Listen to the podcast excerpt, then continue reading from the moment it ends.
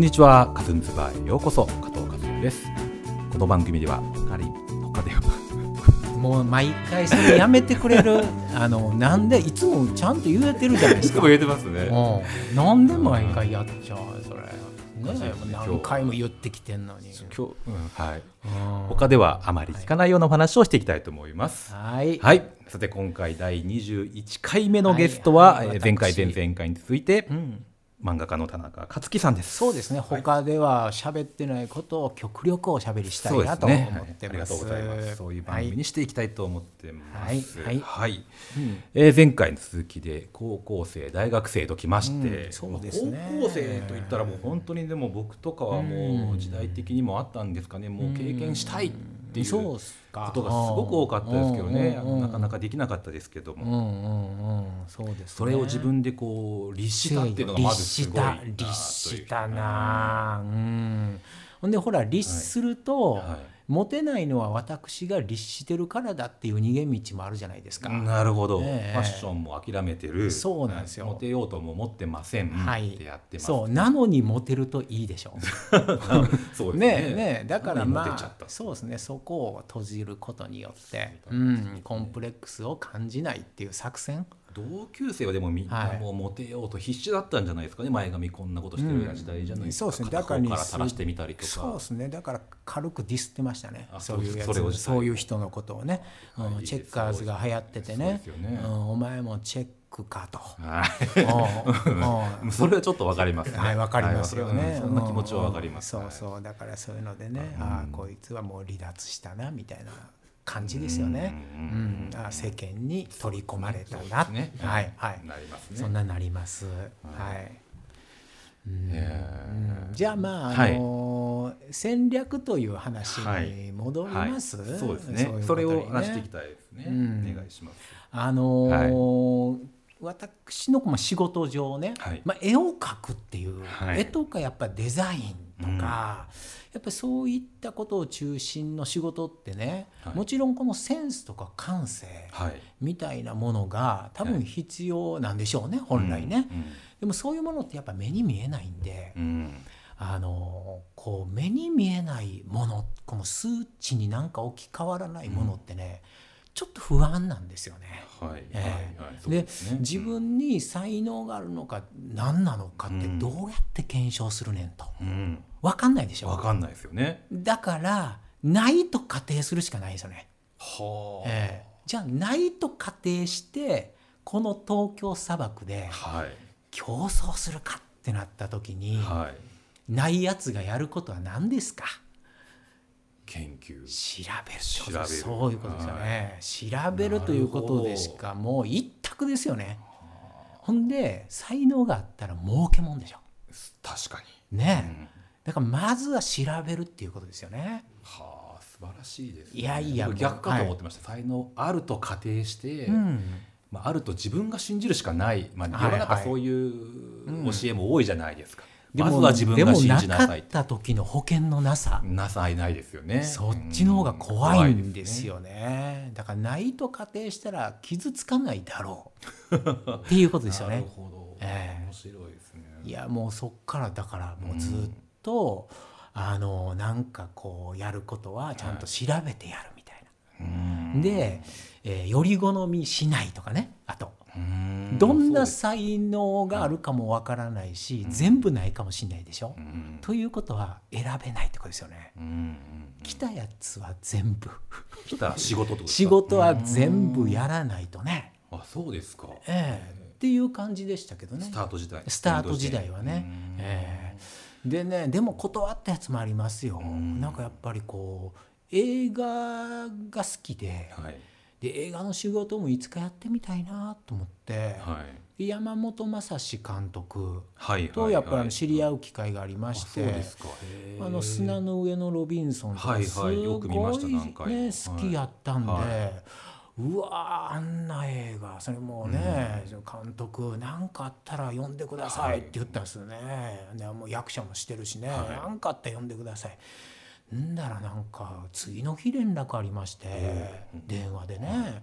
ちょっとあの駐車場のなんか車の誘導一回ちょっと車止めたいから その誘導お願いできへんかなって言ってそれはなんか断りました、はい。監督の依頼でも断った。断りましたね。現場ですよね現場ですね。でもねまあそこさすがに何にもならないんじゃないかな何にもならないけどそこでやっぱ学んだことは、はいこの映画監督って、そんなんなんやと思いましたね。あのいろんなタイプいるんだでしょうけど出会って自自分のことが好きっていうやつは骨の髄までしゃぶりつくみたい まあ利用するっていうな、か。はい、利用するっていうまあ彼か彼とかあのお互い相互のねはい。やっぱメリットもあるし、そこはもう果敢にやっていくっていうね。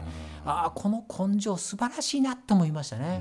なるほど。こんな私みたいなやつにも初対面で連絡してくる。23とかやったと思いますね。私お芝居やってた頃なんで、何歳ぐらいですかその頃？うん、うちは10ぐらい上やったかな。うん。だからまあ30代若いぐらいですかね。30代じゃないですか、うん、素晴らしいと思いました、はい。うんまあそんなんでね、うん。えーいろんなことさせていただきましたけどもね、うん。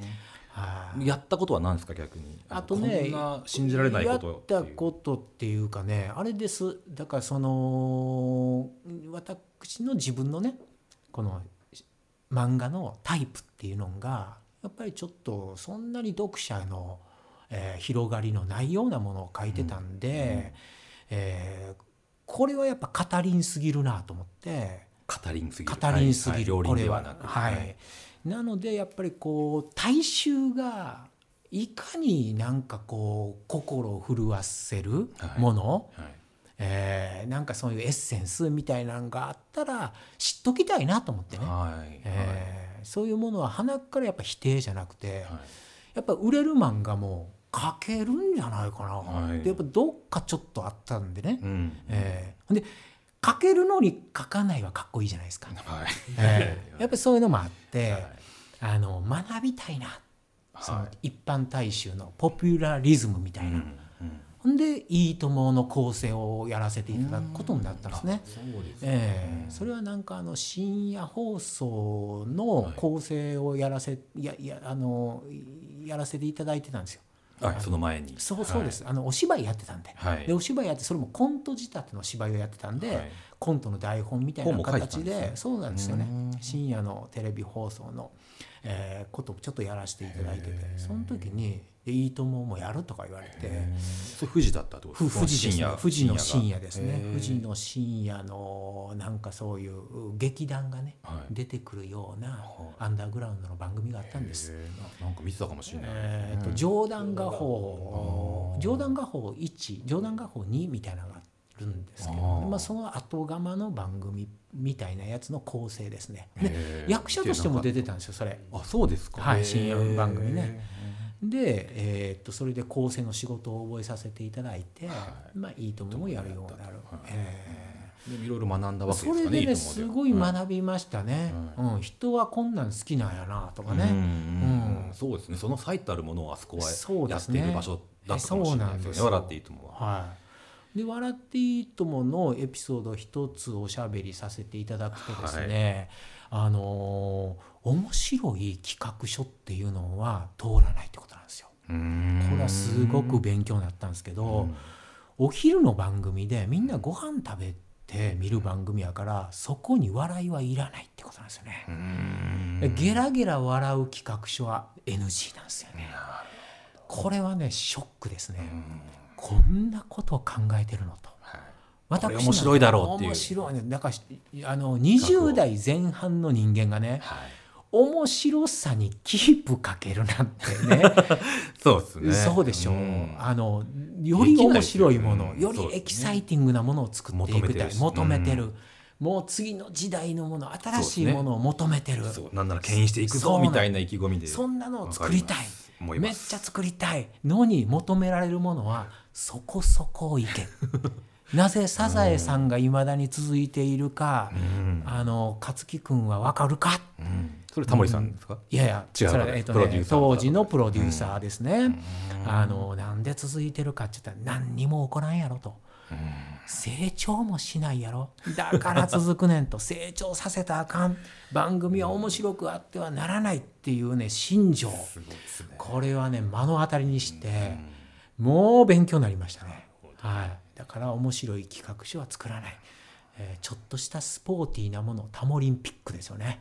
何にもないでしょ、何にもないですね。大ヒットコーナ優ーですね。勝したところで何にもない。ですし、はい、うん。途中から見ても分かる、ね。何にもない、うん、ただのにぎわい。そね。そのピュアなにぎわいを作るっていうのがその富士の昼に課せられた命題やったわけですね。それはもう勉強になりましたね。それが番組としてはヒットしているっていうことになるっていう。ね。はい。うんありましたね、えーだからねあの面白かったのは演者たちの葛藤も目の当たりにしたっていうことですうね。んそうですか、ええあれは皆さん葛藤があったんですか？そうですね葛藤ありましたね、例えばあの具体例を挙げますと私の担当させていただいたんがこううっちゃんなんちゃんとかダウンタウン、はいはい、えーもう時代を作っていく人ですよね。そうね。いう人たちが面白いことをやってはいけない現場、はい。えーでも彼らも若いですしね。あの若いでしょ、うん。で明石家さんまもいるわけですよ、はい。面白いことやってはいけないってどういうことやねんっていうことじゃないですか、でもそこがその「あの笑っていいとも」の面白いところですが、テレビに映っていないところはめちゃめちゃ面白いんです、はい、終わってから。ああ終わってから。あとコマーシャルの間。ああもう芸人がフリーになるんですよね。なるほど。その時の明石家さんまの面白さ。へえダウンタウンやうっちゃんなんちゃん。ルー大柴でさえめちゃめちゃ面白かったです CM の間は。もう死ぬほど笑っ あての頃ウルフさん面白かったですけどね、死ぬほど笑って。終わった後も死ぬほど笑ってええ。だからそれで一つのパッケージやったんですうねん。はい。本番中はじゃあ抑えてる抑えてる。うん。そうですね。あれがねできるとできないっていうのじゃね大きく違ったんやと思いますけどそれをまあ目の当たりにできたっていうのはねそうですね。ええよかったと思いますよね。タモリさんどうだったんですか、タモリさんはね、あのとにかくカロリーゼロでやるっていうことですね。タモリさんはもう達観してるはい感じですね、、タモさんははですね、もうあの深夜番組を持ってましたので、はい。そっちで面白いことはいくらでもタタモリクラブ。モリクラブですね、タモリクラブで面白いことをやると、であれはお昼の顔やと、えータモさんがいるだけでいいんですよね。うん、なのであの「いいとも!」の多分最初はタモさんカットあったと思います。すごく酔っ払って本番を迎えたりいろいろありましたのででうん。えーでも私がやってたのはもう10周年を迎えた頃だったのでね、もう落ち着いてますよね、うん、もう番組の意図も全員把握して、えーやってましたね。うん。最初はタモリさんもきっと30代とかそうですね。くらいですよね。うん。はい、いろいろあったんじゃないですかね。面白いですねえーそんなんでございましたね。じゃあちょっと勝木さんに話を戻しますと、うんはいええーそのフチコで、うん、えーその戦略的なものがあったんじゃないかっていう話をちょっとましましたが、まあまあないですよね。まあないまあ、なかったことなんですけどなそのあのフチコのポーズうん、ポーズ。は、うんバカドリルにもはい。のうん間違った体重計の乗り方であったええような、ええええそうですね。そういうエッセンスはね。そうエッセンスがあるなと、うん人間のポーズに対するその研究うんや執着がまたそこでもあったんじゃないかと、そうですね。はい。それはどっから、ううん、それはやっぱ自分がやっぱ芸術を好きやということじゃないですか。うん。やっぱそういうこうドロドロしたもの、くねくねしたものですかね。えーっとすごくざっくり言いますけど芸術はねくねくねしてるんですよ。おおよそ。はい。はい。はい。芸術くねくね論。間違った体重計の乗り方確かにくねくねしてますくねくねしねで身体っていうのはねくねくねさせると人にエネルギーが伝わるんですね、へえーだから舞踏もダンスもそしてえ今のくね。うん、女性アイドル集団アイドルたちもくねくねさせます,、くねくね。はい。あれはやっぱ芸術からやってきますね、うんえー芸術っていうのは人の生きるエネルギーを抽出注入するものですから。人にはいやっぱり縄文の頃からですね 岡本太郎しかりくねくねしてますね。くねやっぱりあれがやっぱ生命エネルギーのこう象徴化されたものなんだとくねくねは。くねくねは。はい、そういうことです。はあだからまあそれはもう今のこの水草の流木もですねもうくねくねです。すよね。くねくねくねくねに私たちは心を持ってかれるわけですよね。奪われてますね、はい。確かに。でやっぱ心にこうヒットするものってずっとやっぱ好きです。だから芸術ずっと好き、もう大ファン。ずっと好きですよね。だからそういうニュアンスが多分淵子さんにも出たのかなと。はい抑えて抑えてても出てくる、自然に出てくるえー自然に出てくる。間違った体重計乗り方の頃は、そこまで意識してなかったんじゃないですか？もちろん意識してないですよ。そこはどそもそもの着想は何だったのかなと思った。うーんとあれはですねでも意識はしてないですけど、私のその無意識に芸術が好きっていうことじゃないですか。えーくねくねはなぜか心を捉えるな、うん。で心を捉えるものをやっぱり書くっていうのはものすごくこう気持ちいいことなんですよね。自分に正直やしその時はね、えー芸術的な時間が訪れるわけですよ。書いてても。えー書いてての楽しさ快楽もすそういうのごいあったも気持ちいいわけですよ。あの何個も何個も書くっていうのはもう気持ちいいし もう瞑想みたいなもんですよね。そうね。でそういうことをやってるともう気が狂わないわけですよ。お出力してるし、なるほど、えーうん、バランスが取れてるんですね自分の中で、え面白いですね。ーいやいやい気がや。いや狂ってるように書いてるようも見えますけど、うん。書くことによって気が狂わないっていうそうですね。書くことによって気が狂わないですよ、あれはもうお仕事にも結びつくわけですからね、いくら書こうが、もう書いてれば書いてるほどいいでしょうまた。そうですね、うん。うん。量があればあるほど面白いほど面い白いし、うん、あれはバランス取れてたなと思いますね。うん、で、まあ、今振り返るとあれはやっぱり自分のやっぱ芸術好きがね、えー出てしまってたなって、うん、出たなっていう感じですまあ、人ね。体ポーズ集とかそういうのも関係してたんですかねもうね大好きでしたよ人体ポーズ集を見るのがね、本を見たりするのも好きやったしね、デッサンもされたりとか。人人体好きでしたね、うん。くねくねも好きやったね、ブレイクダンスとかねもうやってましたもんはい、当時流行ったりもしましたもんね。当時はがっつりやってましたね。あの趣味としてってことですよね、ねそうですね、はいでもダンサーの道もあるなってちょっと思ってました。そうですか、ええ。えはい、まあそれも封じましたけどね、は興味はすごいいろいろあった。んすごいありましたね。その道に行ってもなんかお仕事になったかもしれないですよね勝木さうん。ですか。いやわかんないですけどもねうんそういうのがありましたね、うん、だからまあ戦略ということではい。話するとですね、はい。今現在、はい。この戦略っていうのはね、えーやっぱり年取ってちゃんと考えるようになったんですよ。うん。やっぱ昔はあのーその仕方なくとか、あのーそう無意識でやってたことをねはい。今やっぱりおっさんになり、はい。ちゃんとこう意識化して、えーそれを伝える時期に来たかなと思ってですね、それはあのやっぱり大学で教員してるっていうことも、はい。まあ一因あまあそれもあり、はい。あるんですけれども、その向かい方ですよね。創作への向かい方。今後のっていうことですかね、えーあの今今みみんなにとってみんなにとって。ですね、うんうん若い子、はい。えー美大にあ教えてるから先生だから。そうですね、はいまあ、ものを作る時自主的になんか自分でやる時っていうのはこのこの作るっていう意欲が必要ですよね、うん。えーでもこの意欲っていうのはどこからやってくるのかっていうことがやっぱりあのずっとテーマにありまして最近それがまとまりつつあるんですよ。勝木さんの中で。わはい私の中でね。でこの意欲っていうものってねあのやっぱりなかったなと思うんですよ。結局意欲なんていうものはね。そもそもってことですね。そもそもなかったなって思うんですね。うん。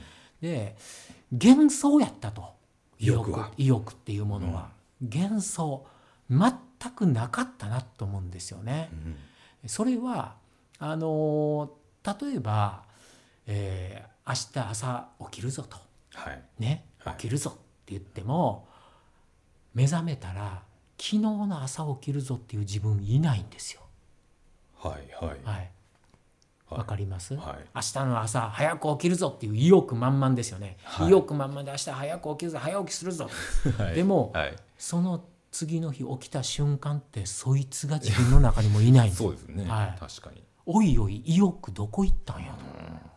あれ？ってなるんですよね、意欲なんかに振り回されててはダメやと。うん。こんなものは一旦ないとしてしまった方が前に進むうん。と思って、はいえー私がやり始めたのは、はいえー完全メソッド化ですよね。はいもう意欲なんてないとただやるっていうことに目覚めたんですね。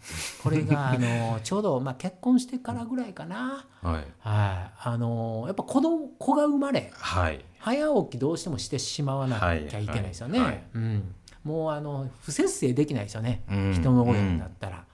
なのでそこからなんかじわじわうん。やるようになったんですけど、そうですか。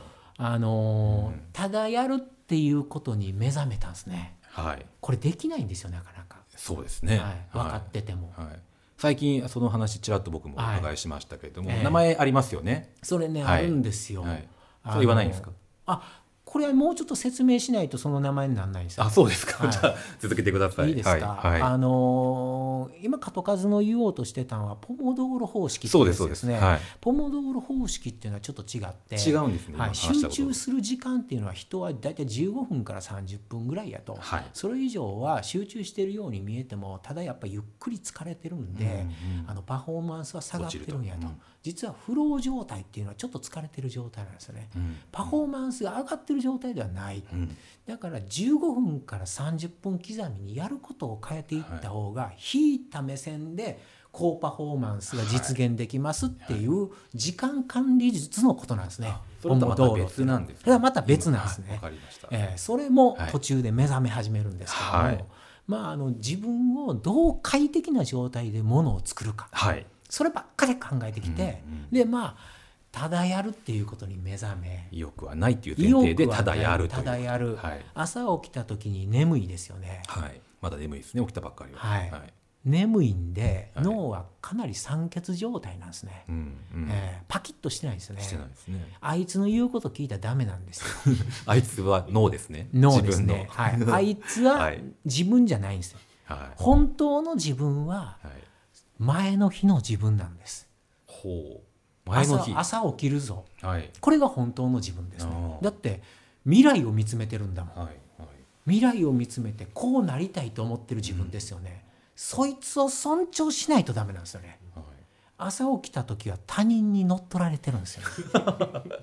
自分の脳が。だって夢見てたんだもん、さっきまでそうですね、はい。夢の世界でずっと生きれない。やっぱり目を覚まして生きていかないといけない、この現実の中で自分をドイツにするかなんですよね、うん。前の日のやつが自分やと。なるほど。えーということは、はい。これこのまま二度寝してしまうと俺は他人に乗っ取られると、なるほど。はい、えーここで 昨日の自分を信じてはい。起きるんですよね、あはい、めちゃめちゃ辛いんですよ。もはい。う嘘つくわけですから、そうですね。あのナウな自分に嘘つくってね。ね。ものすごいストレスなんですよね。ね。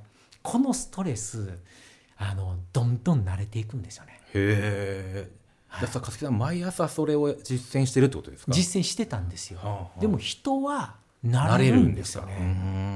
ねで徐々に脳がうん癖化していくんですよね。はだって昨日やったからまたできるでしょ？はいはいでどんどんできていくと無意識にあのアスリートと一緒で、はいもうこのタイムで走れるなってなるんですよね。